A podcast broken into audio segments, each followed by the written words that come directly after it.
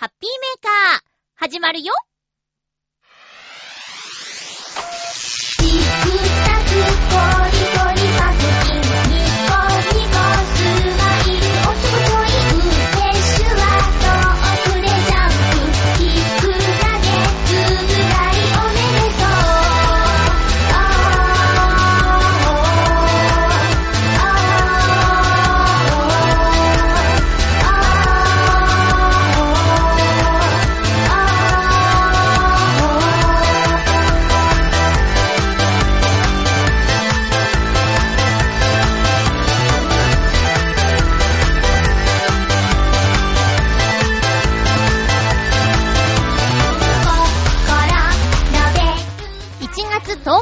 ゆっちょのハッピーメーカー。この番組は、ハッピーな時間を一緒に過ごしましょうというコンセプトのもと、ちょわへよ .com のサポートでお届けしております。収録しているのは、雨が降る寒い寒い日曜日の浦安からです。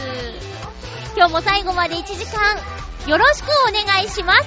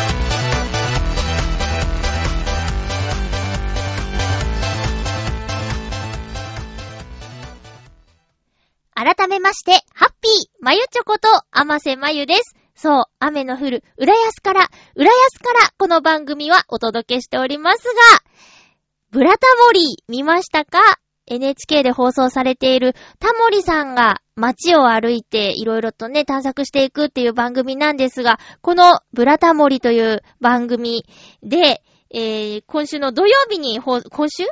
この間の土曜日に放送された、えー、テーマが浦安だったんですね。私もあの、ツイッターでそれを知りまして、あの、予約録画して、さっき見たところなんですけど、感動というか、なんだろう、ジーンとしたというか、そうかって、そういう街だったんだねって、知ってる部分もあれば、知らないところもあって、すごく見てよかったなって思いました。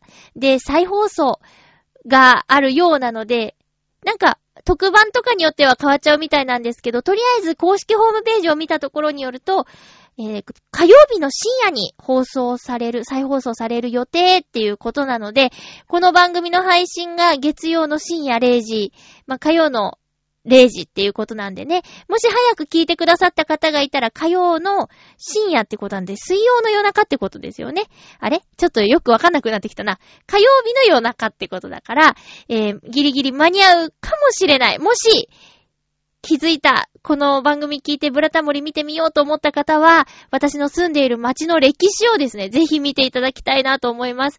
まあ、あの、ナレーションでね、浦安にまつわる番組をやっているので、ある程度は知っていたんですが、中でも一つ、どうして漁師町じゃなくなったのかっていうところの話は全く知らなくて、あ、そんなに大変なことがあったんだ、なんか切ない悲しいなっていうお話もあり、そして、そして、そしてっていうところでね、あーもう感動しました。そしてあの、浦安富士ができたいきさつとか、なんかいろいろとね、こう、ぼんやり知ってたけど、こう、改めて聞いて、感動っていうのがすごく良かったです。ブラタモリ。で、通常のね、番組だったら、浦安って言ったらもう、あの、ディズニーランド、ディズニーリゾート行くぞみたいな、えー、あと、食べ物のお店行って美味しいね、イエーイみたいなところだと思うんですけど、ブラタモリではね、道の高低差とかから、ここは以前どんな場所だったのかとか、あの、そういう目線で見ていくので、実際に私たちが住んで、日常歩いている道も、これからそこを訪れた時に、ブラタモリで得た知識でね、あ、そうだったんだって、ここはこうだったんだって思いながら歩けるっていうのは、すごくいいですよね。で、さっきね、公式ホームページを見ていたら、足跡マップっていうのが、その訪れた街ごとにできていて、で、浦安のしか見てないんですけど、本当に立ち寄った場所、立ち寄った場所に写真と説明、解説があって、あの、今回はね、私の住んでいるところ、浦安を見たんだけど、そうじゃない街もこんな風に詳しく書いてあるなら、このサイトを見ながらね、あの、タモリさんが歩いた場所を一緒になって巡れるんだと思ったら、すごく細かくて詳しい解説のあるホームページでね、番組やその、えーこの街歩きに対する愛をすごく感じました。なので、ブラタモリ、以前はね、毎週見てたんですけど、最近ちょっとご無沙汰で、また、見、見始めると思います。改めて見たら本当に面白かったんで。うん、おすすめです。で、火曜日の深夜に再放送があったら、浦安の回が放送されるっていうことなので、ぜひご覧ください。時間等々は調べてみてくださいね。よろしくお願いいたします。お正月休みも明けて皆さん日常、通常営業に戻っていますでしょうか？しかししかし、3連休っていうことでしたよね。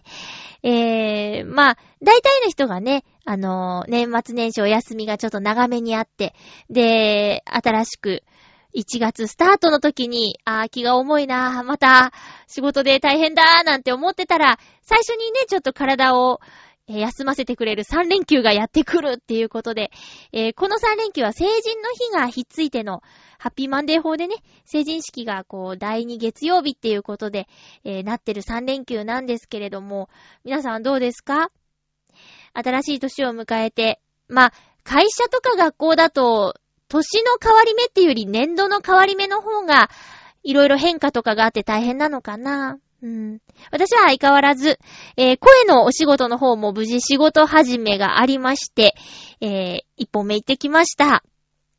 今年もね、コツコツやっていきたいなと思うんですけれども、初詣にも行ってきましたよ。前回収録したタイミングの1月1日ではまだ行っていなかったんですけど、3日の日かなあのー家から一番近いところに行くのが、初詣としてはおすすめっていうのを何かで読みまして、えーその後何箇所行っても大丈夫っていうことなので、まず1個目は、浦安のね、三者ある中の一つ。別にね、どこに住んでるか、そんなに隠すこともないですけども、まあ、三者の一つに行きまして、で、えーその、翌、翌日ぐらいかな、あのー芸能の神様のいらっしゃる花園神社に行ってきました。新宿にあります花園神社に行ってまいりました。えっと、仕事始めの前にですね、こちらにお参りしたかったんですよ。だから、えお仕事、仕事始めが金曜日だったから、確か木曜日に行ったんかな？うん。そこで、えっと、お参りをして、あの、昨年もね、お参りして、一年間声が出ないなんてことがなく、お仕事ができたので、そのお礼と、あとまた新しい一年もね、あの、頑張りますんで、見守ってくださいっていうようなことをお願いしまして、他にもね、ちょっと長くなっちゃったんだけど、長く、うーんって、えー、二礼二拍手一礼の、あのー二拍手した後が結構長かったんだけど、そして、えー、お守りを買いまして、あのーおみくじを引きましたところ、まあ、びっくりしましたね。あの、ここ10年ぐらいで一番凹むことが書いてあって、ヒーってなって。だいたいあの、大吉も出ず、今日も出ず、なんか、吉あたりをね、こう、うろうろしていたんですが、あの、コメントは、すごく、なんだろうな、頑張れば報われますよ、みたいなこととかが書いてあって、よし今年も一年頑張ろうみたいな風に思えるような内容のことがよく書いてあったんですが、今回はですね、あのー気をつけろ気をつけろっていう内容で、ひえーってなって、あの、大体私、お守りは持って帰ってちょこちょこ見返したりするんですけど、今回はですね、ちょっと木にむす、木じゃなくて、その、お、んおみくじを結ぶ紐のところにですね、あの、結んできてしまいましたよ。ちょっと、びっくりして、わーやばいと思って。で、もちろんその、あの、一緒に行った子がすごいポジティブな子でね、あの大丈夫大丈夫って言ってくれたんだけど、やっぱりね、そうだよね、大丈夫だよねってこう、一瞬、よしってなるんだけど、またすぐ、ああ、でも、ああ、でもいろいろ書いてあったな、あーってなって。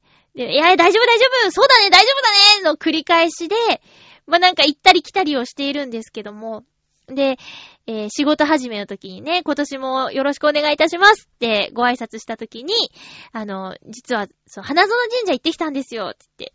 で、芸能の神様がいて、そこでおみくじ引いたら、なんか結構ね、良くないこと書いてあったんで、ちょっと、今年はね、気合入れて、コツコツ、頑張りますって言ったら、あのー社長がね、いやいやって、俺もさ、去年おみくじ、最悪だったよって。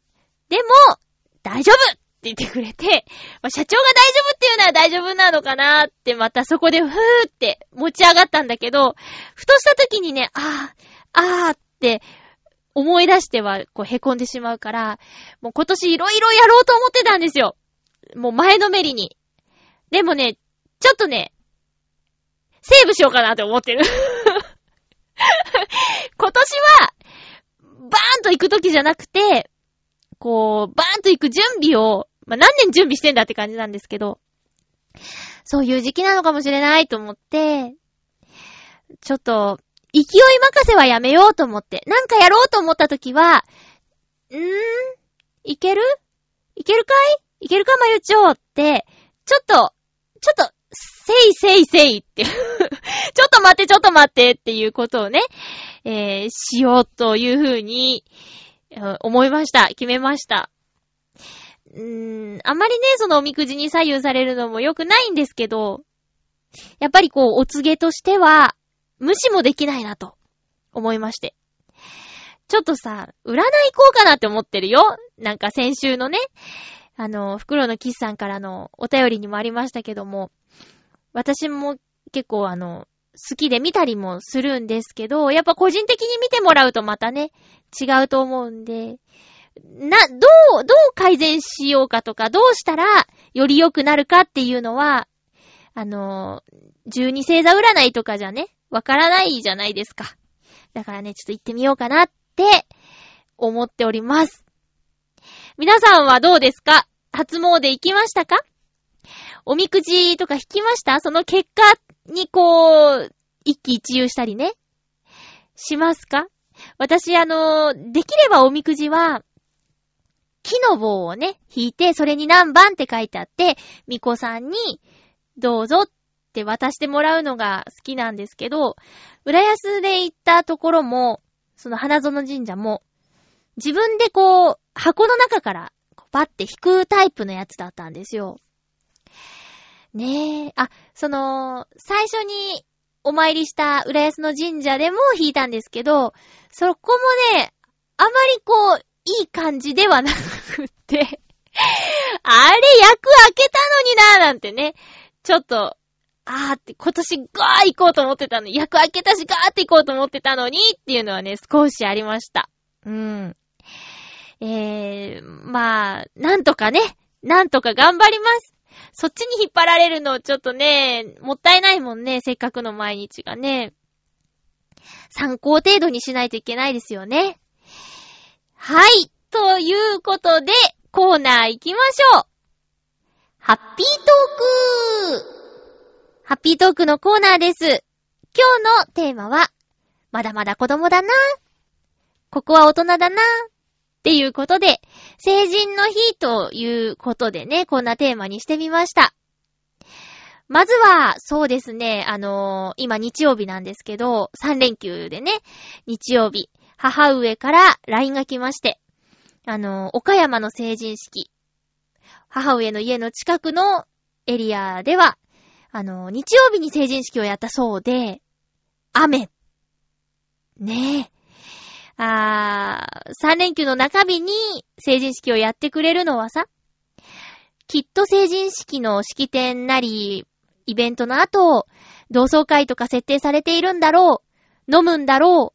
遠方から来てる人もいるんだろうってことで月曜日にするよりは、いいんじゃないかという行政の配慮だと思うんですけど、お天気には勝てなかったですね。やっぱりさ、振り袖を着る子が多いじゃないですか。袴とか。で、雨って言ったらもう足元がさ、大変よ。普通の靴だって濡れちゃうのにね。何、げ、下駄って言うんですかね。うん。それをね、履いて雨の道歩いてみなさい。寒いしさ、濡れたら冷たいですよ。あれ濡れずに歩くなんて、普段歩いてる靴だって濡れるのにさ、履き慣れないもので雨の道歩くなんてほんと大変だよね。お着物だってさ、レンタルしてたら、汚れたらさ、なんか、追加で料金払わなきゃいけなかったり、買った着物だってさ、濡れちゃったらもう、それクリーニングですよ。で、着物のクリーニングなんてまた特殊なんだろうからさ。なんて雨はかわいそうですよね。本当に思う。いやーね、あのー、私は成人式に帰省ができなかったんで参加してないんですよ。もうね、なんだろう、学校休む子もいたよ。あのー、一生に一度のことだし。でも私は声優になるんだっつって、休まない休まないって言って、かたくなにこう、帰省しなかった。今となっては、一生に一度のその成人式の式典にね、参加しなかったっていうのは、もったいなかったかなーってちょっと思うね。あんなお着物着る機会もないじゃないですか。それぐらいしか。だから、あ、もったいないことしたなとは思うんですけど、えー、浦安ではディズニーリゾートの方でね、あの、式典を毎年やるような、やる、やるっていうことになってますけども、今年も舞浜駅にはたくさんのお着物着た方が来るのかな？そしたら、外国人観光客さんがね、あの、着物姿の、こうね、写真撮っていいですかって言って撮ったりしてるっていうのが、えー、成人の日の朝の浦安の風景なんですよ。微笑ましいでしょ？いい感じですよね。えー、そんなこんなでテーマは、えー、まだまだ子供だなぁと思うことということで、お便りいただいております。ありがとうございます。まずは、ハッピーネーム七星さん、ありがとうございます。まゆっちょハッピー、ハッピー？子だ、子供だなぁと思う部分。子供向けアニメを必死になって見ているとき。大人だなぁと思う部分。落語のオチや出てくる人物の心の機微が分かり出したとき。そんなときかなと思います。ということでありがとうございます。子供向けアニメって例えば何、ドラえもん？子供向け？あれ、大人が見ても面白いと思うんだけどな。子供向けのアニメって何、うーん、クレヨンしんちゃん？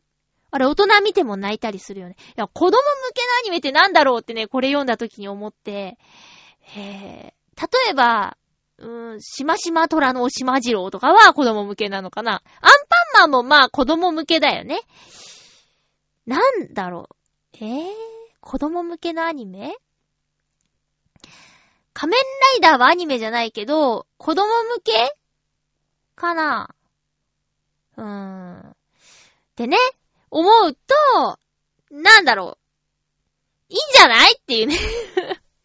必死に見てくれたら、作ってるのは大人のスタッフだから、嬉しいんじゃない？なんかね、一人でも必死に見てくれる。視聴者さんがいるっていうことは。うん。ま、大人向けのアニメっていうのはなんとなくわかるけど、でもアニメっていう時点で子供も入れるよね。そう、なんか、なんかちょっとお色気シーン満載のはもうまんまと大人向けだなって思う。子供は、あ、見ちゃいけませんみたいに言われるやつだなと思うんですけど、子供限定のって言うと、え、なに、七星さんアンパンマン必死になってみるの？え、それもありだと思うよ。だってアンパンマンに出演している声優さんたちめちゃめちゃ豪華だもん。そういう意味じゃさ、必死で見るよね。すごいな、このメンバーって言って、勉強になるなーって必死に見るよねって、なんか、なんか思っちゃったよ。へえ、いい、いいと思う。すごくいいと思うよ。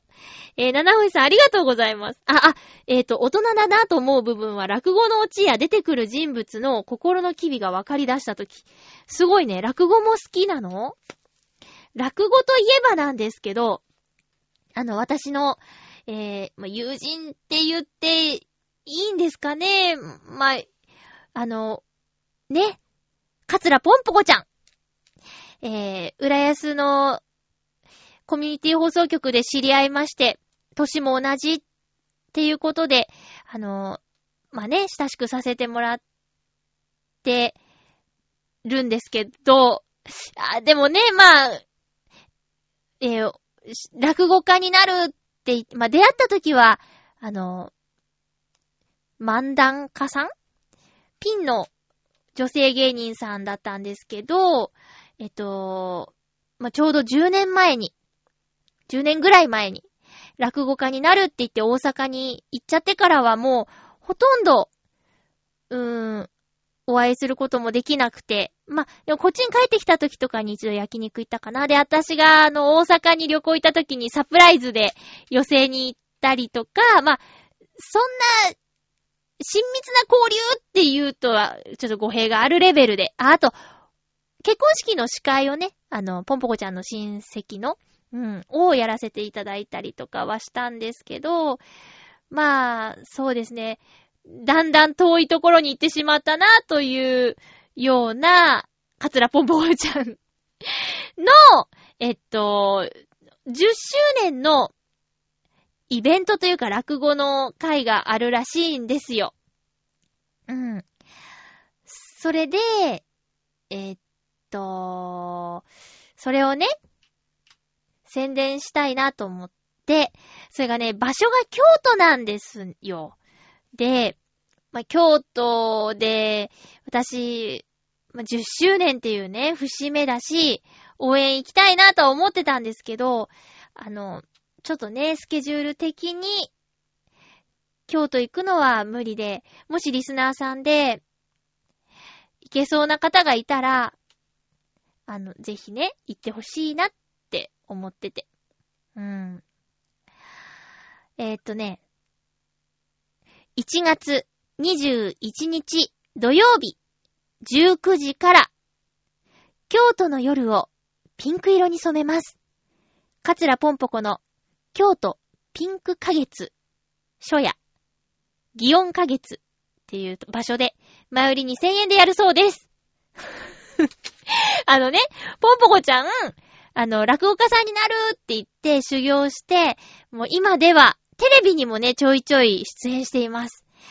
えー、ピンク落語というジャンルで、えー、花開きまして、あのーポスターとかもね、そっち系です。なんか、あの、ツイッターとかでね、リツイートしづらい映像、画像なわけですよ。まあでも、しますか。今しますか。ちょっとあの、まあ、いっか。今します今するはい、した。しました。ポンポコちゃんの、えーっと、10周年の、えー記念のイベント。1月21日土曜日、開演19時ということで皆さん、ポンポコちゃんからチケットを買ってほしいそうです。なので、私が今、たった今、えー、日曜日の16時56分にですね、リツイートかけました。この、ツイートの主、カツラポンポコちゃんのところに、あの、リプライなりメッセージなり送ってですね、行きますと。ポンポコちゃんの持ってる枠が隕石らしいんですよ。だからそこから埋めたいっていうのもあるみたいで。なので、よろしくお願いいたします。ゲストがね、すごいですよ。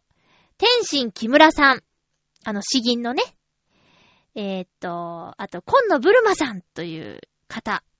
ご存知ですか？私ちょっと存じ上げないんですが。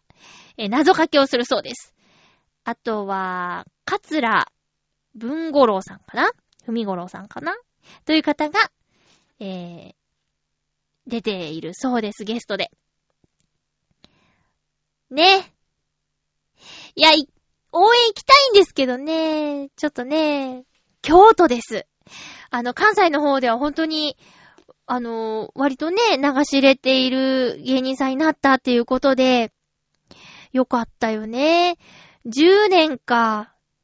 あの、ハッピーメーカーにゲストに出てもらったこともあるんですよ。で、最近もね、ちょっと、なんだっけな、メールでやり取りした時にね、あの、そっち行ったら、ハッピーメーカー出してくださいみたいなことも言ってくれたりするんですけど、こう、ピンク落語家さん的カツラポンポコちゃんと一緒にハッピーメーカーをどんな風にやったらいいのか想像ができなくて、あの、ね。でもそこはね、もし、もし機会があればもちろん、もちろん出ていただきたいけども。うん。っていうことでね、あの、落語にもいろいろありますよ。私、馬王さんは、落語家さんになったらいいんじゃないかなって、ずっと思ってて、最近もね、あの、ご自身の、ね、馬王でもかっていう番組で、ネタが作れねーとか、なんか、嘆いてらっしゃるの。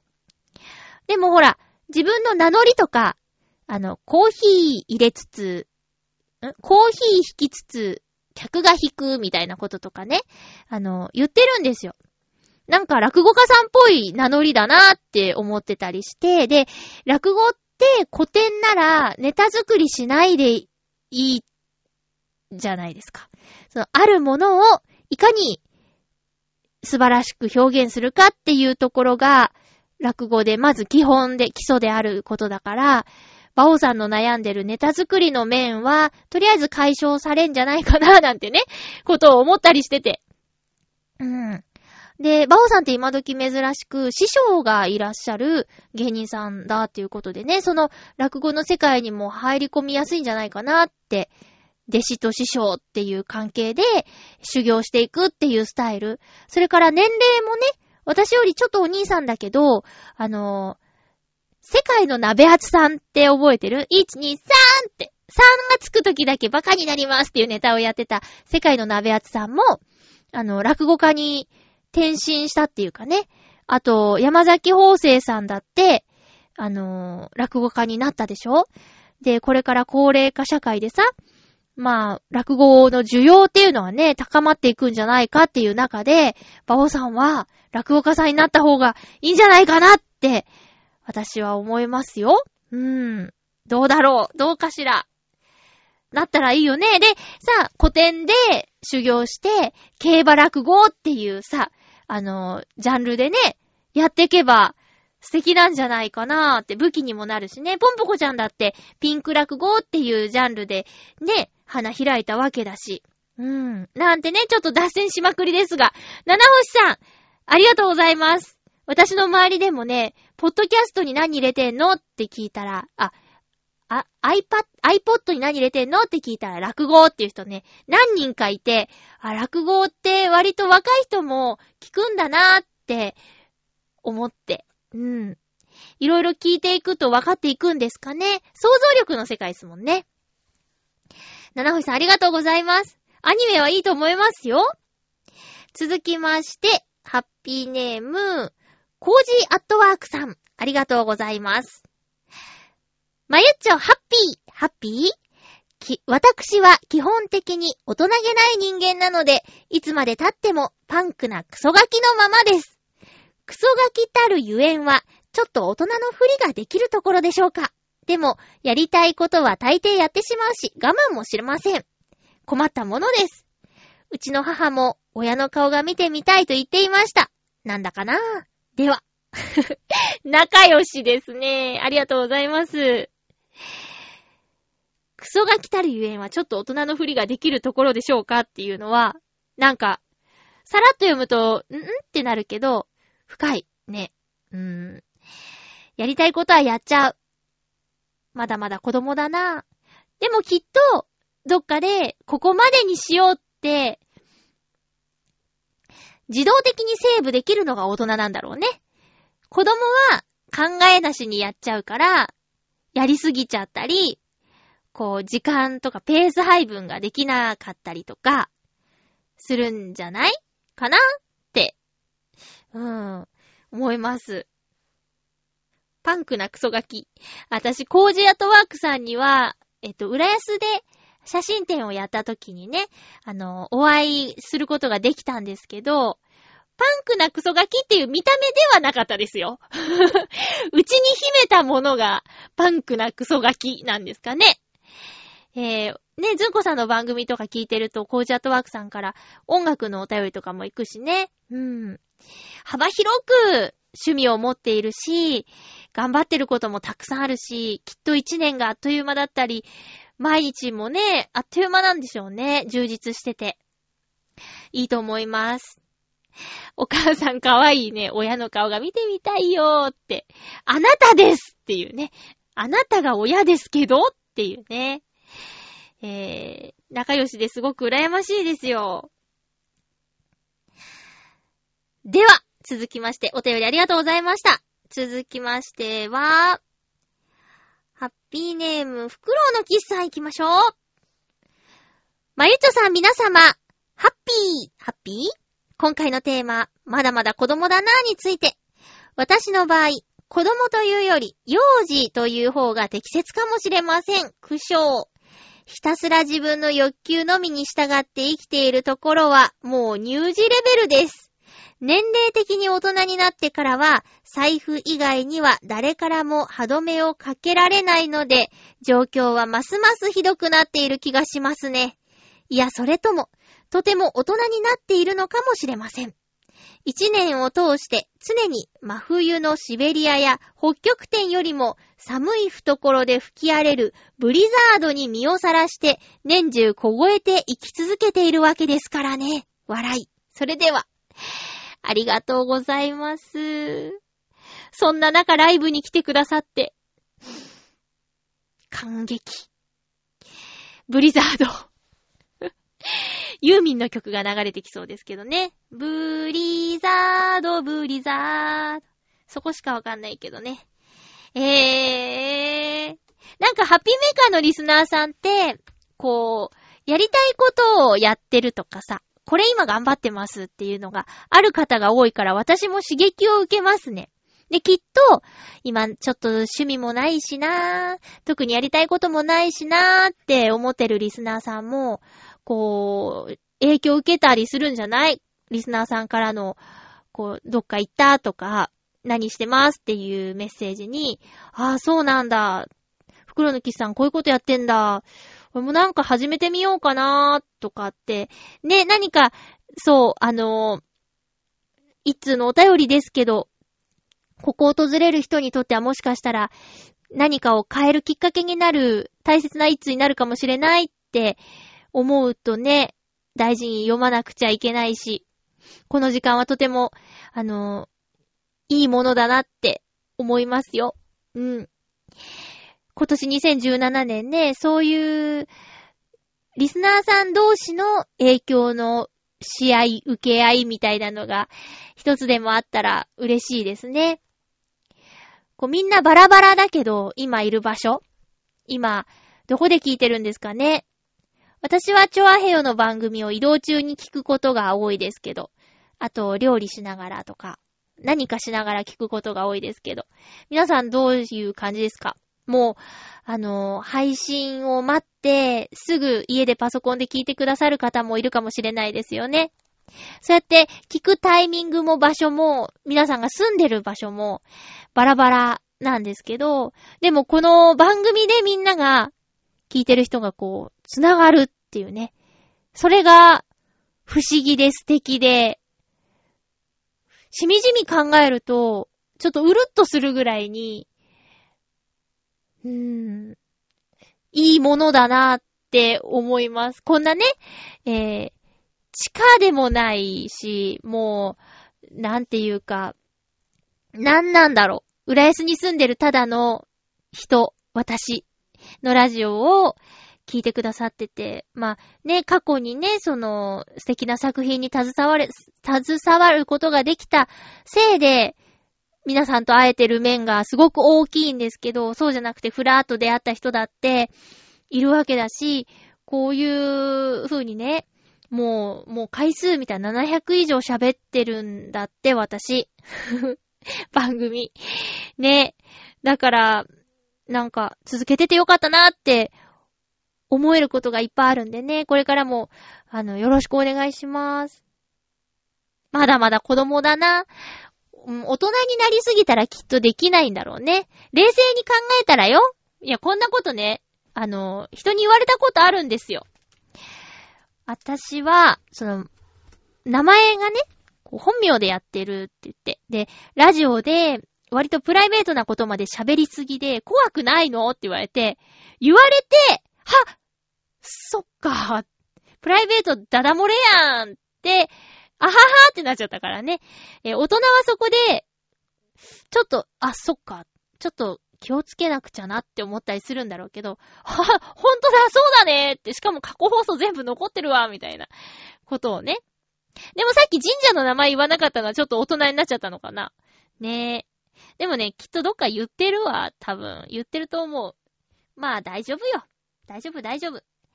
えーと、なんだ、なんかお便りの話と全然違っちゃったけど、大丈夫でしょうか？懐が寒いっていう話ね。それが、まあ、ある意味歯止めになってくれてるのかな？やりたいこと全部全部、あれもこれも全部全部全部、やっちゃわないように、ここまでよ、この範囲までよっていうのがお財布の役割なんでしょうね。えー、袋のキスさん、ありがとうございます。続きまして、テーマ、テーマにいただいているのは、ハッピーネームブルユニさん、ありがとうございます。まゆっちょ、ハッピー、ハッピー？私の子供だなぁと思うこと。それは、傘とか長いものを持つと、剣だったり、魔法の杖だったりと思って、バサッと切りつける真似をしたり、先っぽから火の玉を出す真似をしたりと、ついついやってしまうことですかね。というか、これはゲーム世代な男の子だったらやってしまうことかしら。ということで、ありがとうございます。これ、これ大好き。このお手振り大好きです。いや、面白いなぁ。ねえ。いいね。こう、ゴルフじゃなくて、野球じゃなくて、魔法の方に行くっていうのが、いいね。これゲーム、ゲーム世代だからなんですかね。こう、長いもの持つと素振りをし出すっていうのはね、あるあるなことだと思うんですけど、魔法を使おうとするっていうのがね、すごいいいね。かわいいですね。うん。あの、竹ぼうきを見るとまたがってしまうってね。えーさらに危機のように、ちょっと気合を込めてやってみてしまうって。バサバサバサってこうね、あの、木がさ、ちょっと大きくなったりしないかしらと思って。でもね、あれは魔女の血が流れてないとできないから、多分、無理なんだけど、無理なんだけど、やっちゃうのよ。うん。またがっちゃう。ねえ。これね、ちょっと似たような経験、私もあります。えー、大人だな、子供だなと思うこと。子供だなと思うこと、そうですね。感情のコントロールができないことですかね。うーん、大人ならもうちょっと、うーん、ここで泣くのは良くないとか、ここは我慢して見送ろうとか、うーん、いう風にできると思うんですけど、割と、そう、感情の赴くままっていうところが、まだまだ子供だなと思うところ、私バージョンですかね。うーん、そうですね。そこが大きいかな。感情コントロールですね。あんまりそれが上手、上手だって、上手になっちゃうと、ちょっと人間味がないというか、面白くないなっていう風にも思うんですけど、ある程度できるようにならないと、周りに迷惑をかけてしまうからね。もう本当の本当の子供になっちゃうから、それは気をつけなきゃなって思います。えー以上、ハッピートークのコーナーでした。今週も曲を一曲お送りしようかなと思います。えー現在、日曜日の夕方、浦安では雨が降っておりますが、冬の雨は雪になっちゃうかもしれない。今週は大丈夫かな？アルバムポムルズから雪のように。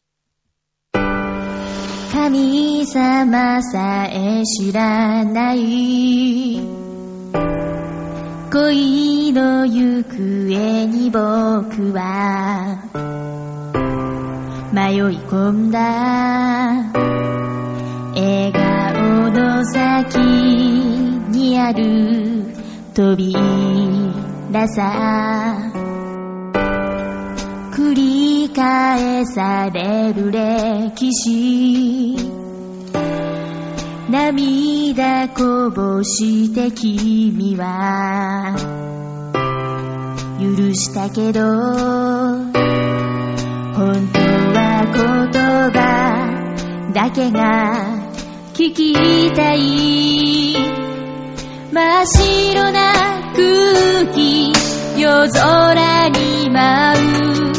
寂しさも不安も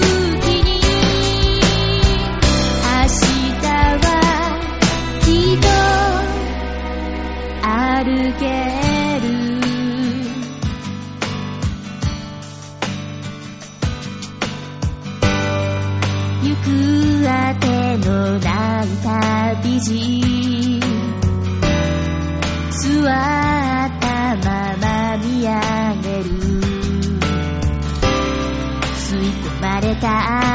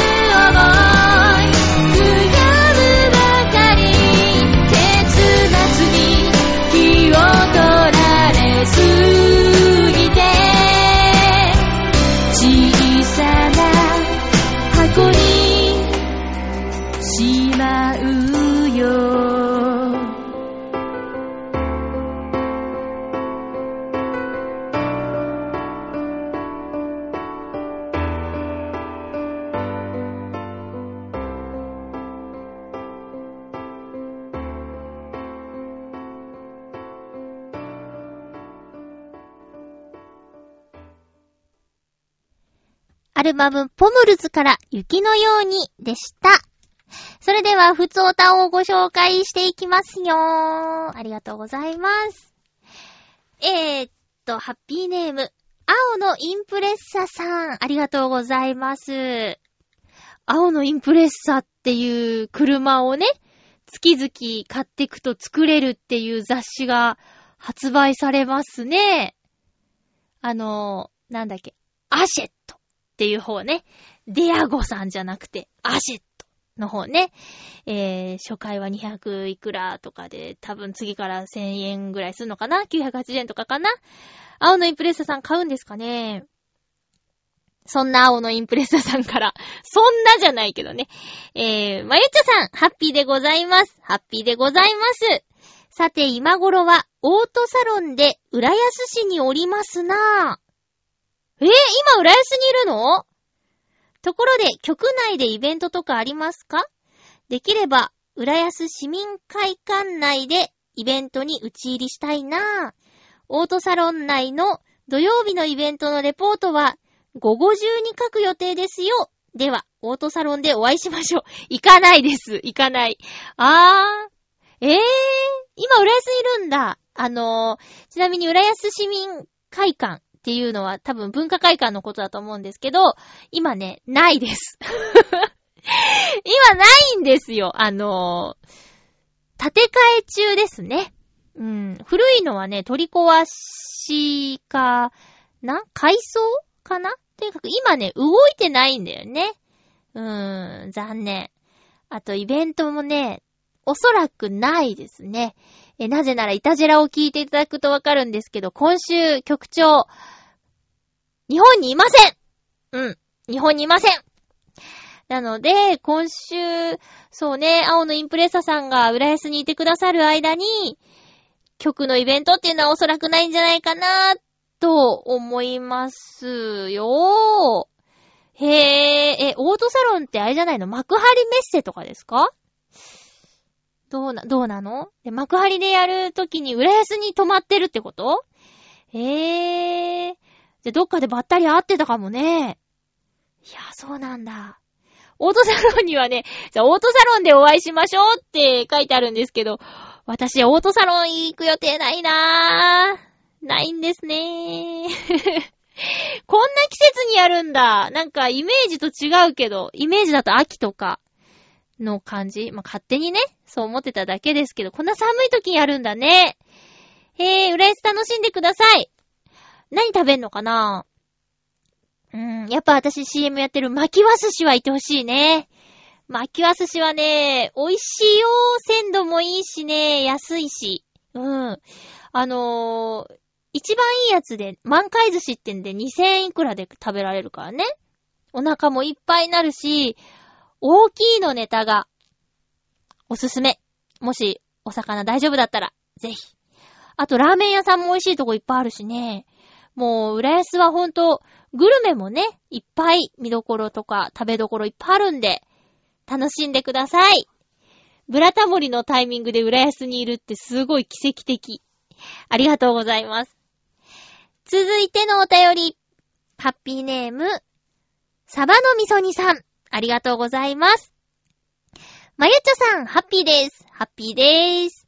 ローグワン、泣ける説は、私も賛成です。あ、そうだ、前回のお便りで、ログワン行ってきますってメールに書いてあったもんね。行ってきたんですね。私もライトなファンですが、はっきり言って、本編よりいいです。本編より。まあ、そうですね。私もなんか、一番良かったって思っちゃったな。以下ネタバレなら飛ばしていただいてもかです。っていう感じなんですが、これは大丈夫でしょうと思いました。えー、泣きそうになったのは終盤の本当に仲間になる時のキャッシャン氏。うん。のセリフと、予告編でもあるコードネームは、ログワンっていうくだりですね。予告だとしょうもなって思ったのですが、本編で見ると本当に感動です。ちなみに次に気になっているのは、ピクサーのハワイのやつです。それでは、っていうことです。ありがとうございます。あ、そうか。これピクサーなの？あの、あれですよね。モアナのモアナと、なんだっけ？ちょっと待って、調べていい？こういうのはね、大事です。えーっと、モアナ。えー、と、伝説の海。モアナと伝説の海。ね。これはうーん。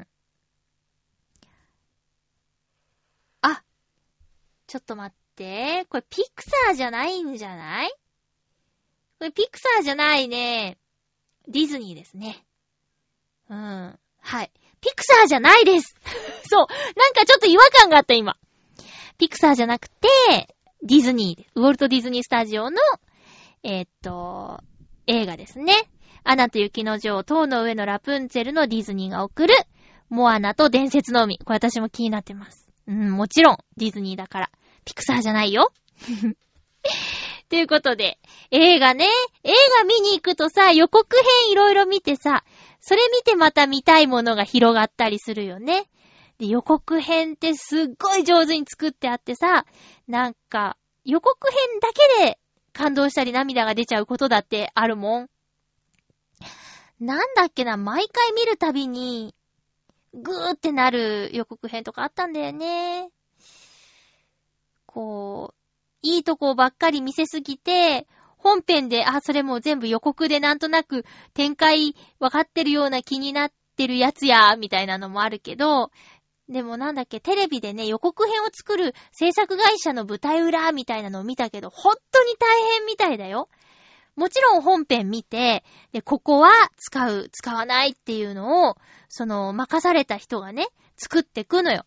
でもやっぱボスとかに見せて、いや、これじゃ全然伝わらないとか、やり直し、やり直し、やり直しって、やっとできたのが、今私たちが見ている、あの予告編なんだって。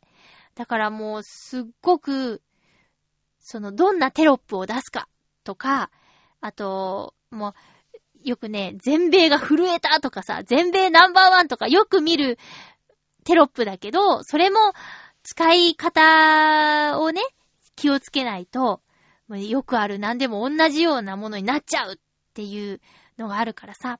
うん。あと映画の予告編のナレーションっていいよね。こう短い言葉で、タイトルだけいい声で言うやつもあれば、まあ、その予告編の本編中ずーっと字幕でさ、日本語は全然聞こえないのに最後だけ、あの、日本語のタイトルみたいになってるとか、あれかっこいいよね、ビシッと決めるやつ。私ね、あの、女性がなんか優しく語る系の映画の予告編好きですよ。予告が良すぎて、映画借りてみて、うーんって思ったやつあったもん。最高の人生の終わり方だっけな、なんか。なんかすっごく予告が良かったんだよね。それも後でちょっと覚えてたらツイッターに書こうかな。あ、ところであれですよね。先週、本編でさ、あの、ローグワンの話をしたときに、こう、ネタバレになっちゃうかもしれないから、レビューのところに注意で書いとくねって言ったけど、すっかり忘れてて、大丈夫だったかな皆さん。クレームはとりあえず来てないんだけど、大丈夫だったかななんかごめんなさい。書き忘れててすいませんでした。いや、私もね、ログワンすごく良かったです。皆さんも、もしよかったら見てみてください。もうローグワンからなんなら見ても、いけるけどね。このスターウォーズの世界に。だって、劇場公開されたエピソード4の少し前の話が今回のローグワンだったわけだから、まあ無理はないですよ。おすすめの順番はま456123、ローグワン4567ですかね。うん。うん。やっぱ、4を見た後で、実はその裏でって、こんなことがあったんだよっていう方が、いいかな。うん。あの、あ、そう、映画の話で言うと、この世界の片隅にっていうね、あの話題のアニメ映画を見て、で、いろいろとそのツイッターとか、あの感想のサイトとか見てると、原作も合わせてみたらいいんじゃないですかっていうことがよく言われていたので、原作も上中下巻と買って読みましたけど、確かに。原作を読んで、あの、私の中では、あーって完成したって感じがするんですよね。で、おばにね、そのコミックを貸してあげようと思って持ってって、で、映画とコミックとどっち先に見たらいいと思うって言われて私は、うーん、まあ、映画が先の方がいいかなって言いました。だいたい原作見るとさ、原作見た後映画見ると原作の方がいいとかさ、なっちゃうじゃん。だけど、映画先に見て原作見たら、だいたい映画より原作のが詳しく書いてあるんだから、そっちのがいいよね。うん、って思いましてね。えー、これからこの世界を片す、このこの世界の片隅にを見る予定のある人は、原作は後のがいいんじゃないかなって。当たり前だけど、エピソードは原作の方がいっぱい書いてあるし、詳しく書いてあるから、その後で映画見たら、もしかしたら物足りなさを感じてしまうかも。うん。まあ、でもそれでもすごく忠実なんですけどね。えー、ということで、そろそろ、あ、もうあの時間が、時間が来てしまいましたよ。話し忘れたことがある気がするけど。まあ、大丈夫か。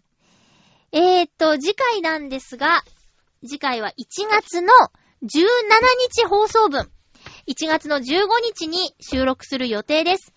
えー、お仕事の都合等で早まる可能性もありますので、お便りはお早めにお願いいたします。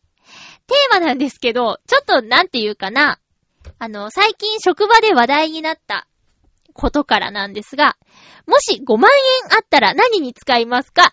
もし5万円あったら何に使いますかというテーマにします。あのー勤務が何年以上の人にね、会社からね、5万円プレゼントがあったんだって。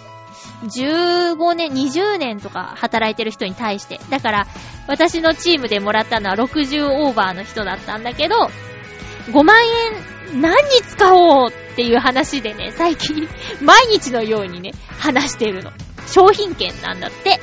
だからこれをテーマにしてみました。皆さん、急に5万円手に入ったら何に使いますか？